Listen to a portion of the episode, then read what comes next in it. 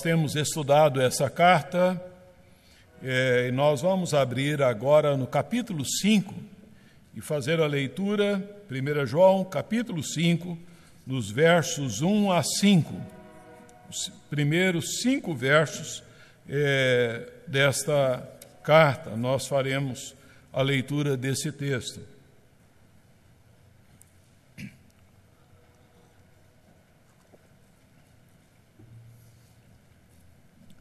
Nos diz aí a palavra de Deus.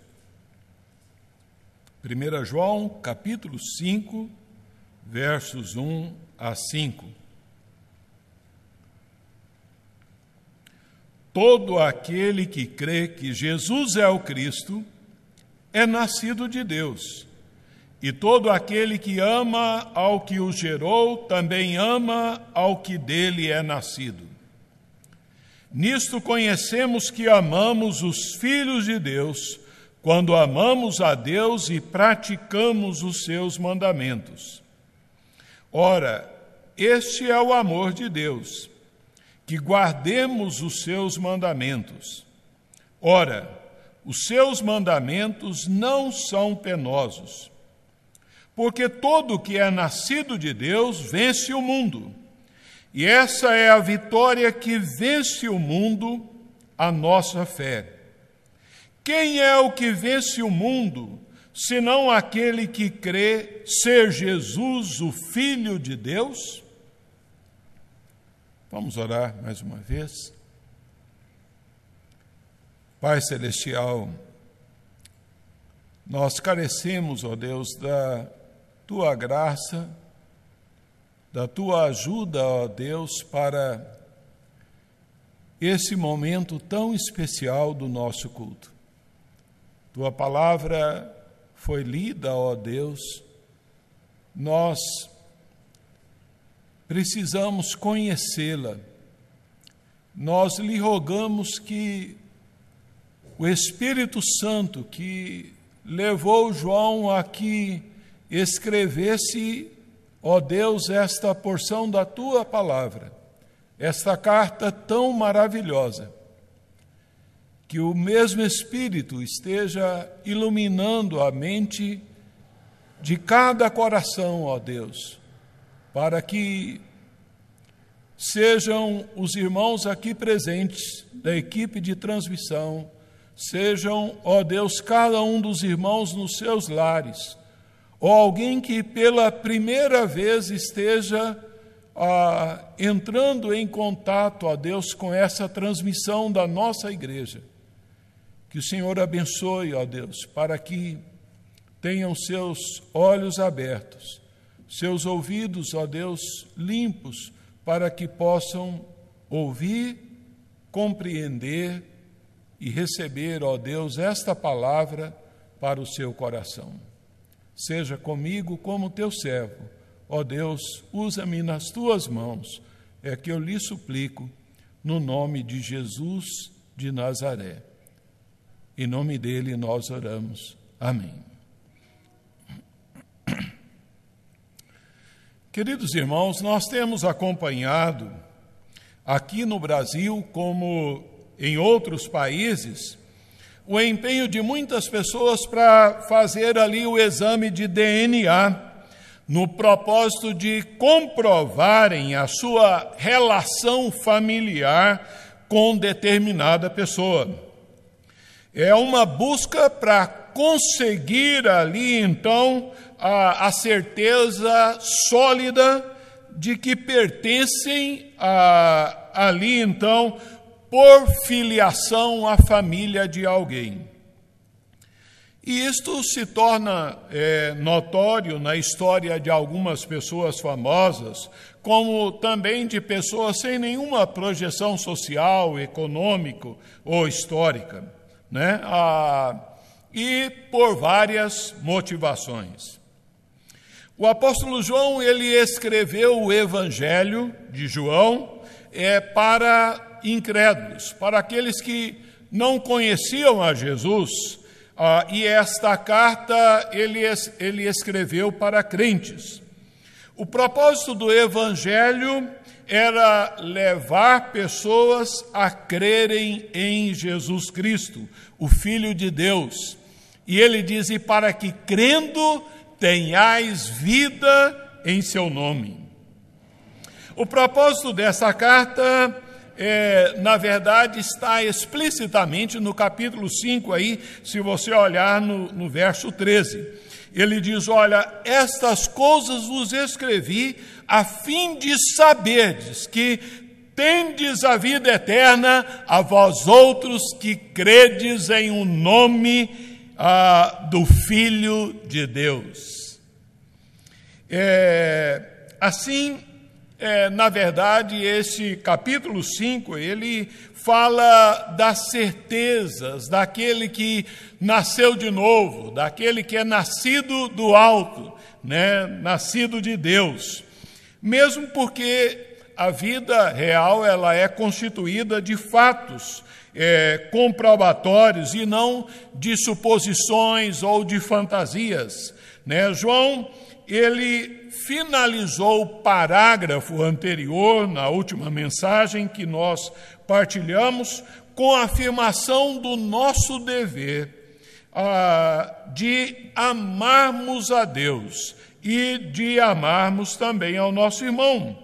No verso 21 do capítulo 4, ele diz: Ora, temos da parte dele este mandamento que aquele que ama a Deus, ame também a seu irmão. Mas agora, o que é que nós devemos saber? Nós devemos saber, eu e você, devemos saber o resultado do exame que atesta com segurança inabalável que nós pertencemos à família de Deus. Os resultados é, do exame que atesta que você pertence ou não à família de Deus. Para João, os leitores da sua carta, eles deveriam saber que eles eram filhos de Deus pela fé em Jesus Cristo. E nós estamos, é, através do exame nessa carta, a, ao longo então desses, dessas, desses sermões aí, então, vendo que João levanta três provas é, que ele aplica é, repetida, mas de forma variada, com ênfase variada, acerca do cristão professo. Ele elaborou três provas irrefutáveis para distinguir um crente verdadeiro de um crente falso, né? O apóstolo João não escolheu ao acaso estas provas.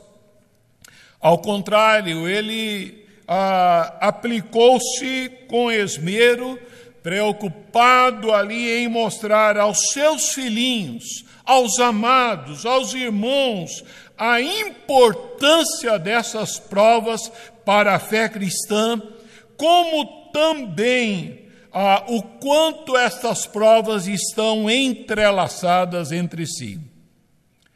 O crente verdadeiro, ele é conhecido por três provas aí fundamentais: a fé, o amor e a obediência, que juntas constituem num verdadeiro exame de DNA da religião cristã como provas incontestáveis de que pertencemos à família de Deus.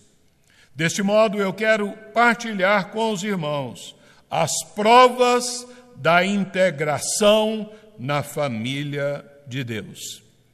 E a primeira prova mencionada aqui pelo apóstolo João é a prova da sua fé em Jesus Cristo. João diz: todo aquele que crê que Jesus é o Cristo é nascido de Deus. No verso 4 e 5 ele diz: Porque todo que é nascido de Deus vence o mundo.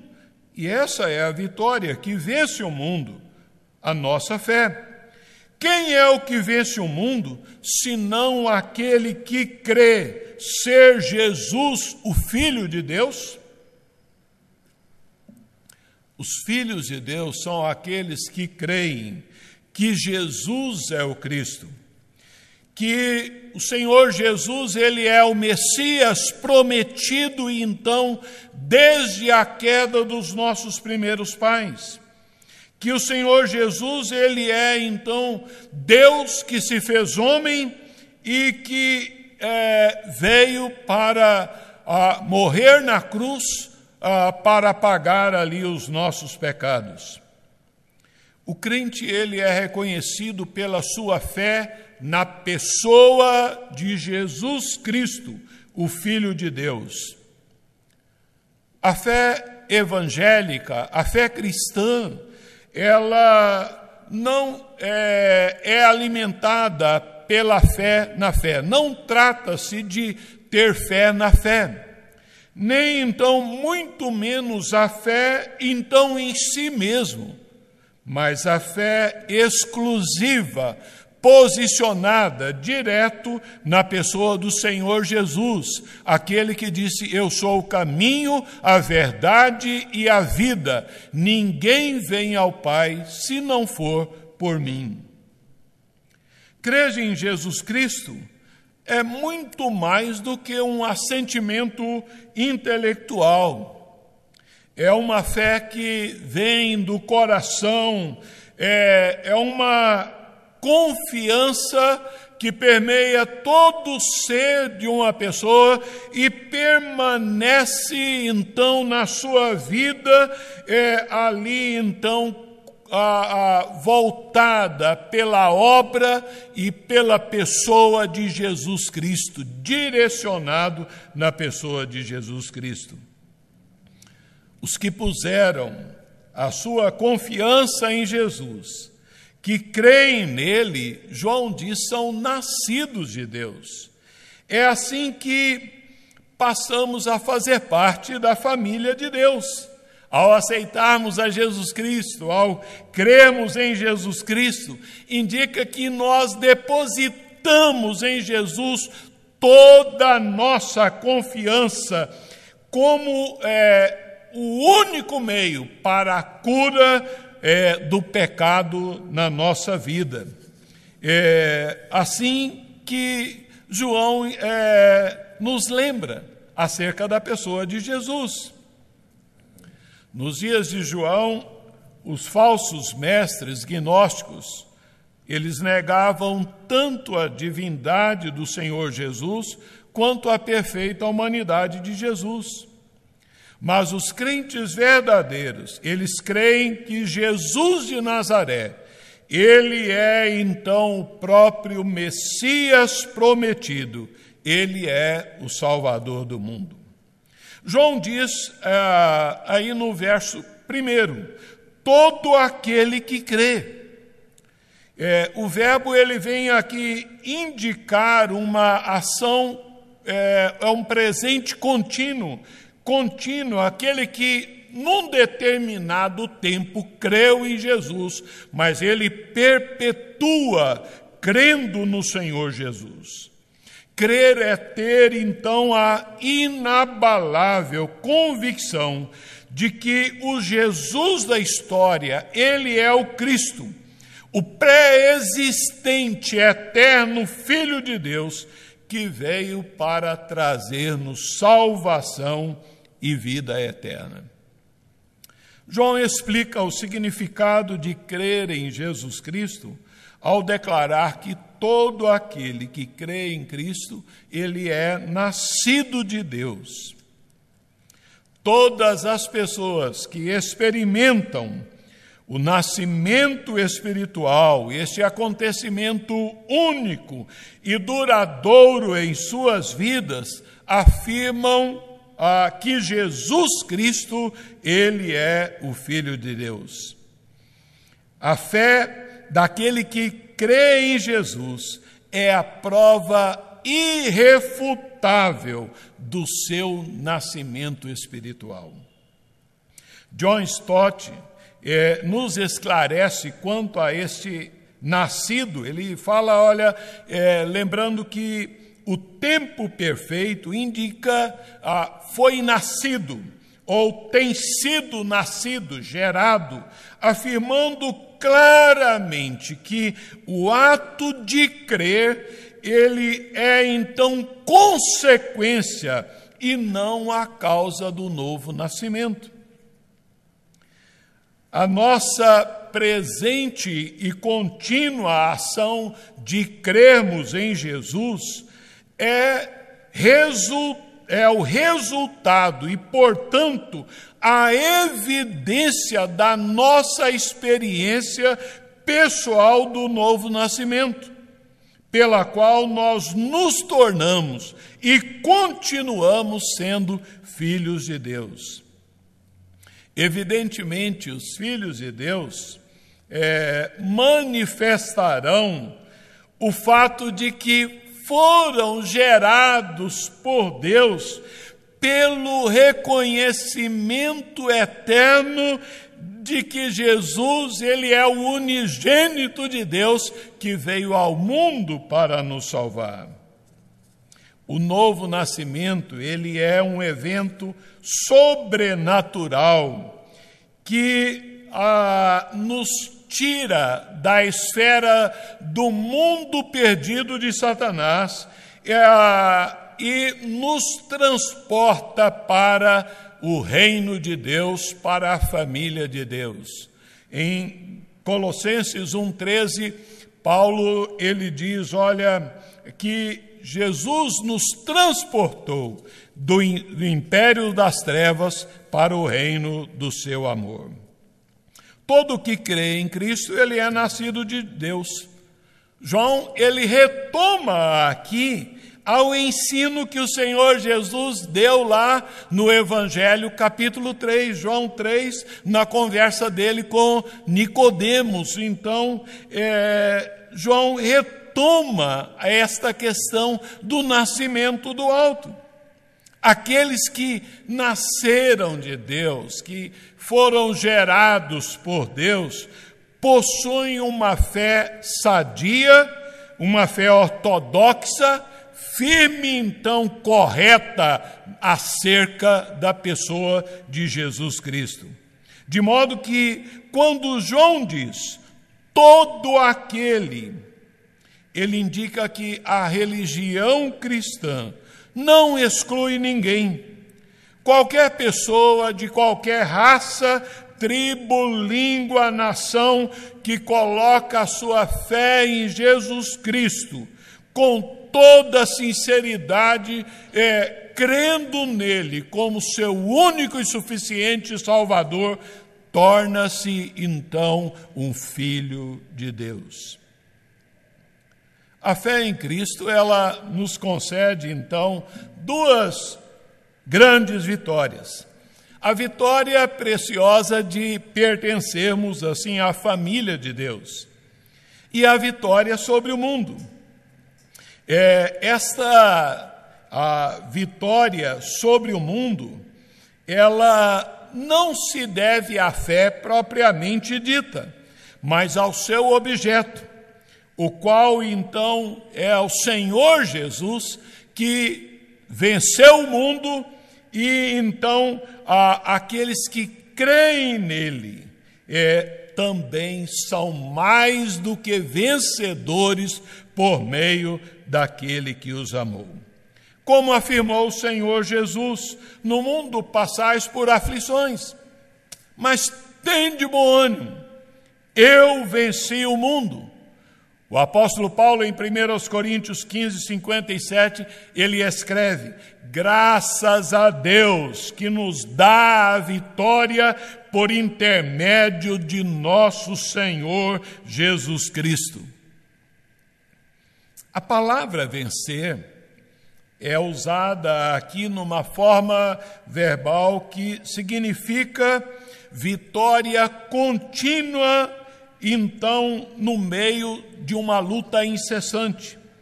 A vitória de Cristo sobre Satanás, a, a, vitória sobre a morte, a vitória sobre o pecado, como uma única vitória, é, no tempo e para todo o tempo, fazer então presente na nossa vida. todo filho de Deus pode vencer o mundo, assim como o Senhor Jesus venceu. E é muito importante que você entenda isso. Vencer o mundo é conquistar a vitória sobre o seu padrão de vida pecaminoso. É vencer as tentações, o sistema pecaminoso do mundo. Em outras palavras, seria então obedecer a Deus. A definição do vencedor, dentro do sentido do verso 5 é, aqui, ela é então bem ampla. João diz: Olha, quem é o que vence o mundo? Senão aquele que crê que Jesus é o Filho de Deus. João não descreve aqui uma categoria especial de crentes, mas ele usa a expressão todo aquele que vence o mundo como uma designação de todo verdadeiro crente. Aqui, todo crente, todo aquele que é de Jesus, ele é um vencedor. Um vencedor é aquele que crê que Jesus é o Filho de Deus. E eu quero dizer a você que o seguinte: sem a fé salvadora é impossível vencer o mundo. João usa expressões aqui, quem, senão, aí no verso 5, para mostrar que somente aqueles que creem em Cristo vencem o mundo. Aqueles que negam a divindade do Senhor Jesus, aqueles que negam então e desprezam a Jesus, o seu sacrifício na cruz, eles estão fora, fora da família de Deus, vivendo como escravos do pecado, derrotados e sem esperança eterna. O novo nascimento aquele que crê em Jesus, ah, ele experimentou o novo nascimento, ele então é, ah, é incluído na família de Deus e ele desfruta então de todas as bênçãos ah, da vitória que, conforme ah, João aqui nos apresenta. Mas ah, dentre as provas da integração na família de Deus, se a primeira prova mencionada por João é, então, a, a prova da fé em Jesus Cristo, uma segunda prova é, então, a prova do seu amor para com Deus e do seu amor para com os filhos de Deus. Nos versos é, 1 e 2, a parte B do verso 1, João diz: E todo aquele que ama ao que o gerou, Deus, ama ao que dele é nascido.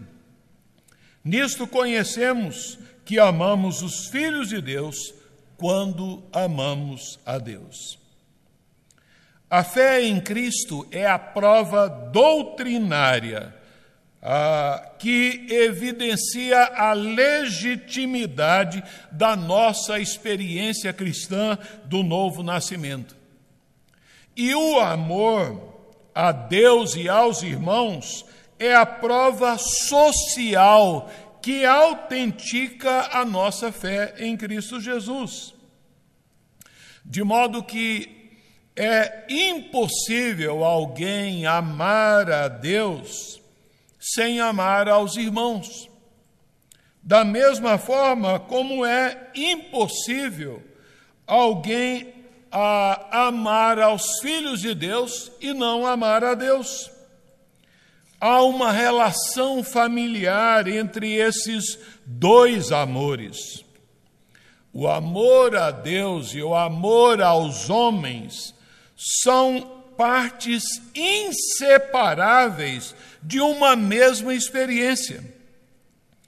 Respondendo à pergunta do escriba, é, Jesus havia dito que havia dois grandes mandamentos. O primeiro estabelecia que então nós devemos amar a Deus de todo o coração, de alma, de mente, de forças. E o segundo, semelhante a esse, é que nós devemos amar ao nosso próximo como a nós mesmos. Não há nenhum outro mandamento maior do que estes dois. Na mente de João, ele estava é, relembrando desta palavra do Senhor Jesus, que ele então ah, está aqui fazendo é, menção ah, desta palavra. Mas, por outro lado, havia também na mente de João uma, uma lei humana, uma lei, natural da vida humana. O amor familiar é parte da natureza humana. Uma criança, ela naturalmente, é, ela ama ali aos seus pais. E com a mesma naturalidade, ela ama os seus irmãozinhos e irmãs que os seus pais lhe deram, que foram gerados por seus pais. A segunda é, parte aí do verso primeiro de João, é, João diz: olha, todo aquele que ama ao que o gerou, Deus, também ama ao que dele é nascido. Dizendo isso de uma maneira mais simples, significa: se nós amamos o Pai, é, também nós amamos o Filho. Assim, pensa João do amor que naturalmente ata um homem ao Pai que o gerou e aos outros filhos que o Pai gerou. João então transfere essa conexão é, ao âmbito do pensamento da experiência cristã. João deixa aqui um princípio universal, evidente por si mesmo. O que é verdade tanto na família biológica humana, também é verdade quanto a família divina, espiritual. Aquele que foi gerado por Deus, naturalmente ama ao Deus que o gerou. E aquele então que ama então a Deus, ele vai amar aos outros filhos a quem Deus ama. Todo aquele que ama ao que o gerou também ama ao que dele é nascido. O amor é a prova final.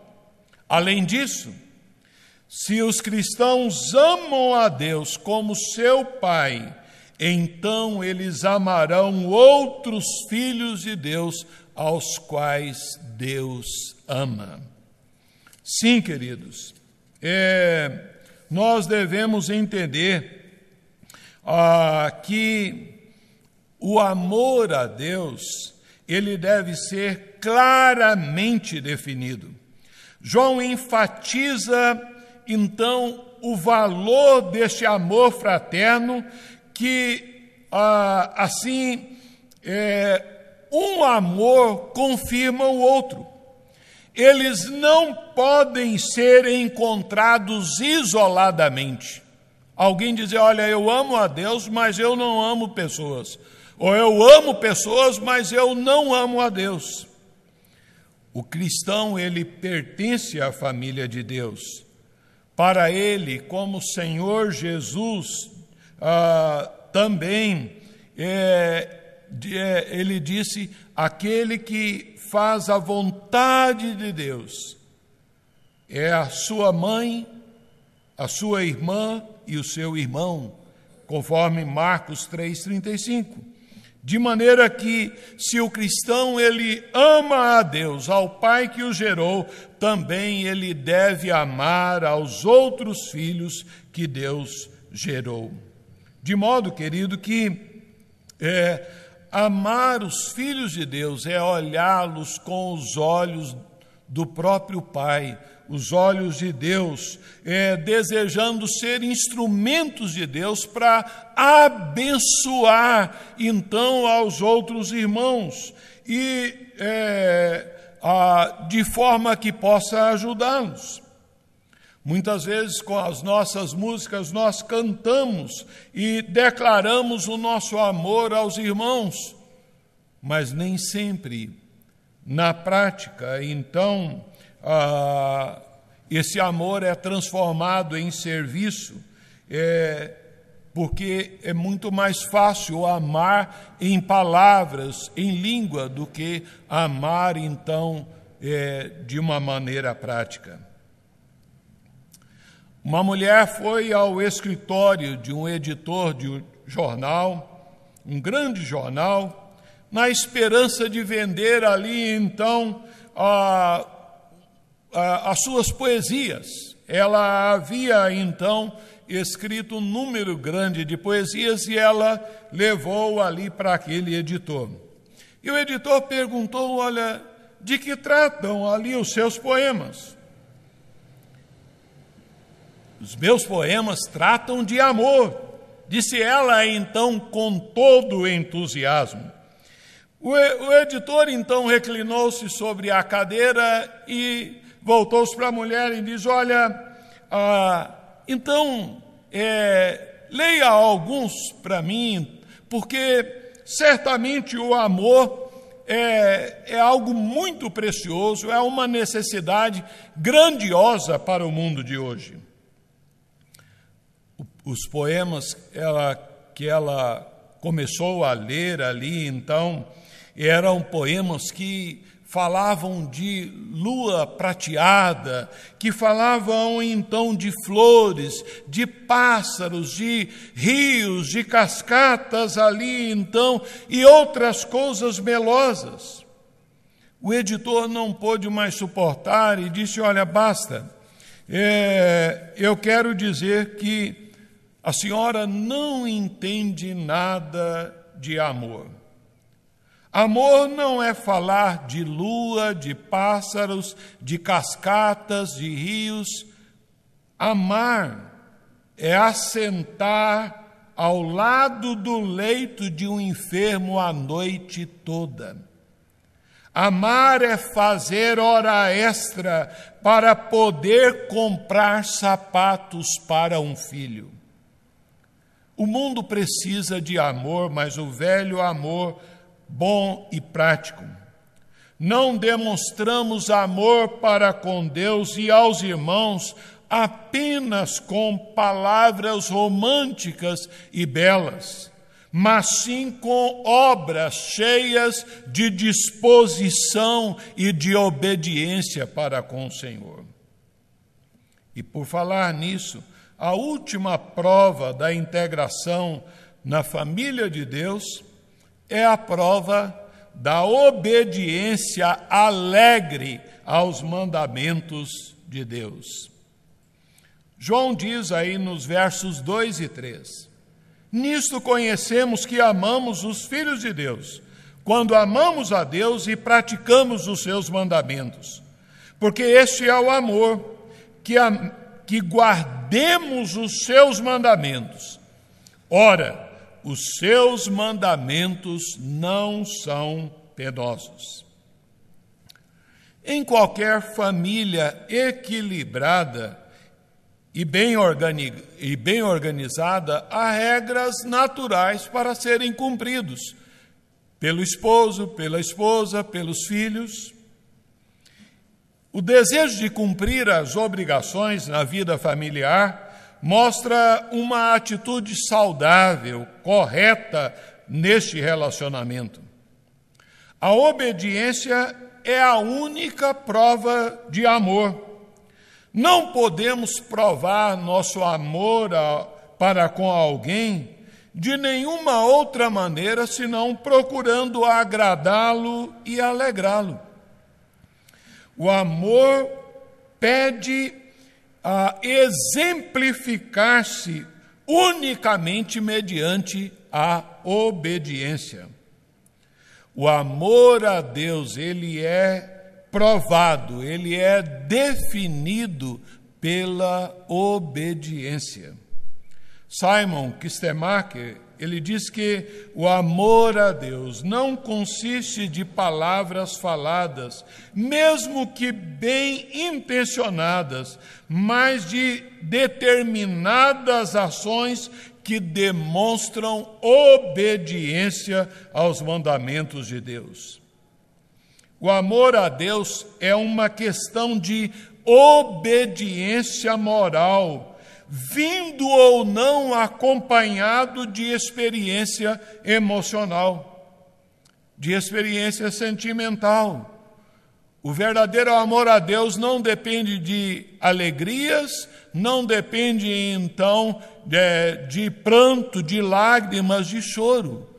O verdadeiro amor a Deus, ele depende de obediência. E nós devemos entender que viver pela graça não significa viver sem lei. Mesmo nessa carta de João, aqui há vários mandamentos explícitos a serem observados. E muitos crentes incorrem num erro muito perigoso que caiu então lá aquele rei Saul, primeiro rei de Israel. Ele pensou que Deus haveria de se agradar com sacrifícios. De igual modo, então, muitos se satisfazem com o ato de prestar cultos, de cantar louvores a Deus, é, sem obedecer a Deus. O que importa para Deus é obediência. O Salmo 1 o rei Davi afirmou que o homem que tem o seu prazer na lei do Senhor e nela medita de dia e de noite, ele é bem-aventurado, ele é feliz no que ele faz. No Salmos 119, 11, ele diz que guardou a palavra de Deus no coração para não pecar contra Deus. A fé em Cristo não é uma coisa abstrata ela não é uma invenção de uma mente fértil, ela, ela não procede do vento, ela procede do ouvir da palavra de Deus. Esta fé em Cristo exige a obediência aos mandamentos, então, da palavra de Deus. Quais são esses mandamentos? Onde eles estão? Em toda a palavra de Deus nos Dez Mandamentos e nas ampliações que o Senhor Jesus também fez deles lá no Evangelho de Mateus. E quando examinamos as Escrituras, nós vemos que o próprio Deus diz que toda a criação obedece ao comando do Criador, com exceção aos seres humanos. No Salmo 148, 8, nos diz: fogo e saraiva, neve e vapor, ventos procelosos que lhe executam a palavra. No livro de Jonas, nós vemos que os ventos, o mar, as ondas e até o grande peixe ouvem a ordem de Deus, obedecem à ordem de Deus enquanto ali o profeta insistia em desobedecer a Deus. Até mesmo uma plantinha e o verme ali pequenino fizeram o que Deus ordenou. Mas João diz aqui algo que é ainda mais surpreendente para mim e para você. Ele diz: olha, os mandamentos de Deus não são penosos, sugerindo que os mandamentos de Deus não são uma carga pesada, opressiva sobre a nossa vida como cristãos. João aqui não está desprezando as exigências de Deus, relegando assim a coisas insignificantes. Ah, não são penosos, não é um fardo doloroso. É, João ele está então é, aqui contrastando também com os minuciosos regulamentos dos escribas e fariseus, que então eram fardos pesados, fardos excessíveis, desnecessários, difíceis de carregar. Jesus diz: Olha, eles atam fardos pesados sobre os homens dos homens, enquanto eles mesmos nem com o dedo querem movê-los. Um dos testes do amor a Deus, num processo é, a, de que do nosso relacionamento com a, a palavra de Deus, nós vamos verificar que uma pessoa que não é salva, que não nasceu de novo, ela desconsidera os ensinos da Bíblia. Ela os considera, na verdade, muito difíceis de viver. E, e, é isso mesmo, é difícil, porque ele está morto nos seus delitos e pecados, ele está cego espiritualmente e ele não pode entender a mensagem da palavra de Deus, lhe parecem loucura. Por outro lado, para um cristão recém-convertido, algumas exigências que a Bíblia faz podem, a princípio, dar a impressão de ser um fardo pesado. Mas para um crente que tem experimentado o aperfeiçoamento de Deus nos caminhos da sua vida, ele encontra prazer e doçura na palavra de Deus, porque é, ele ama esta palavra. É como alguém que é, aprendeu a andar de bicicleta. Vocês já viram alguém que ah, nunca andou de bicicleta? Ao subir numa bicicleta, fica duro ali, né?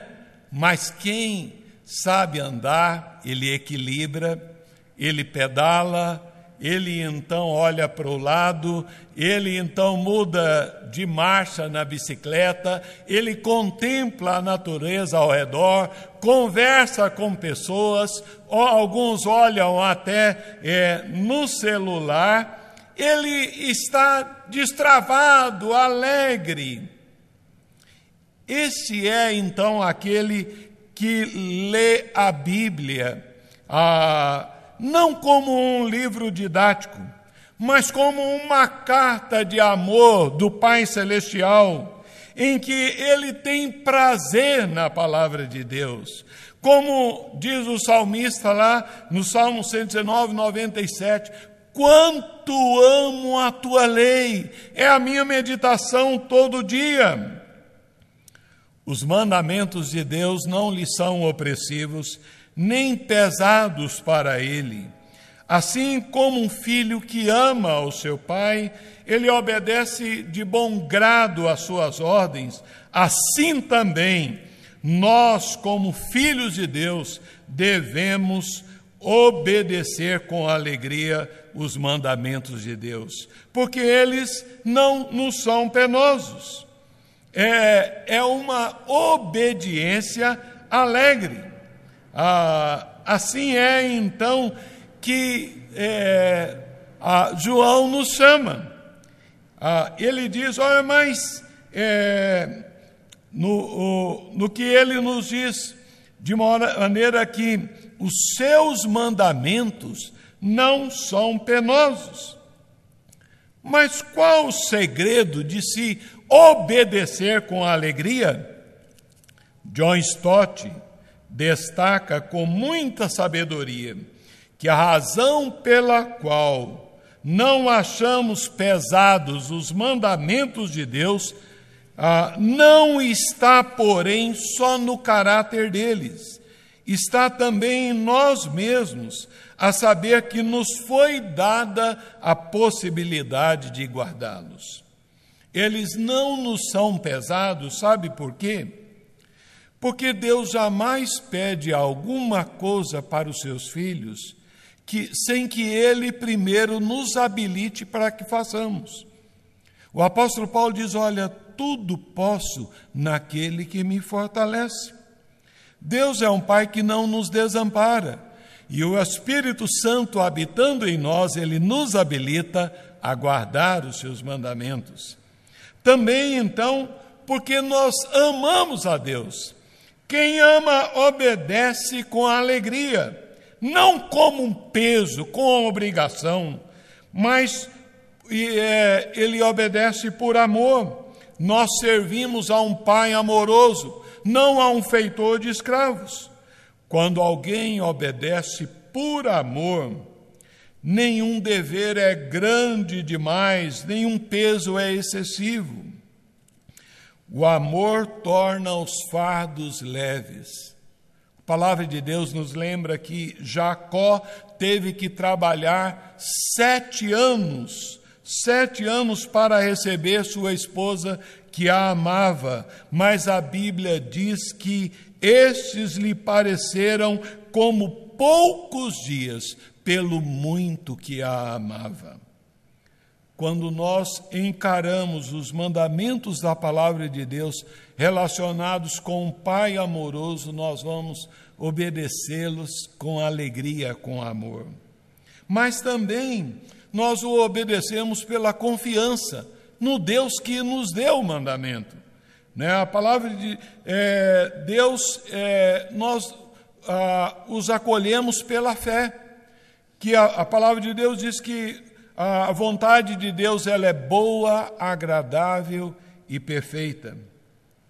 Quando nós sabemos que o que Deus quer de nós é certo, é bom, é do querer dele, nós vamos praticar porque eles vão trazer vida, refrigério, segurança e esperança para as nossas almas.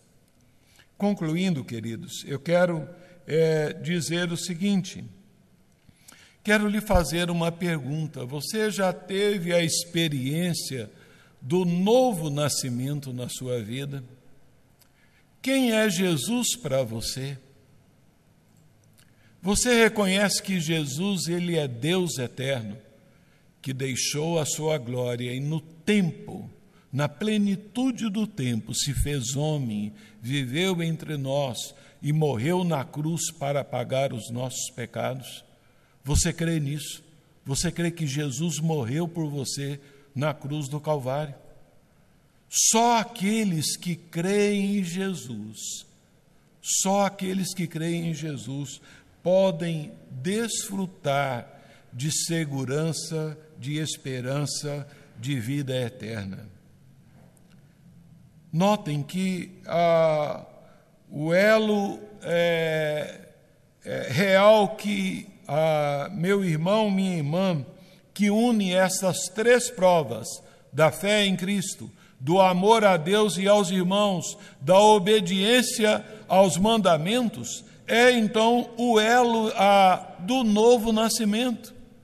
Quem não nasceu de novo não vai crer em Cristo. Quem não nasceu de novo não vai amar os irmãos e muito menos vai ter prazer em obedecer a Deus.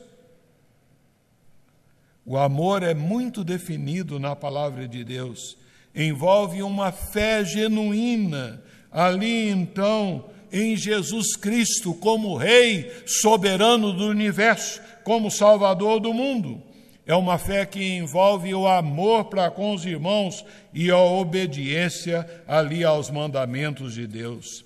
Assim, queridos, nós devemos entender que ah, é, nós não somos chamados para é, uma vida sem regras e princípios, mas Deus nos chamou para pertencermos à sua família e Ele nos deu as diretrizes e então pelas quais nós devemos conduzir a nossa vida diante dele. Eu quero lembrar um erro muito triste que alguns cometem é pensar que a vida cristã é uma coisa triste, penosa, difícil ela é triste para aqueles que não amam a Deus, para aqueles que não conhecem os mandamentos de Deus, mas para aquele que ah, tem experimentado do amor de Deus crescente na sua vida, ela é uma vida prazerosa. de modo que a fé, o amor e a obediência constituem num verdadeiro exame de DNA da religião cristã, como provas incontestáveis de que alguém pertence à família de Deus, daquele que pertence à família de Deus. E nesses dias, queridos, ah, de grande preocupação com ah, o Covid-19, muitos estão aí é, doidos correndo atrás de fazerem o teste ah, do Covid-19.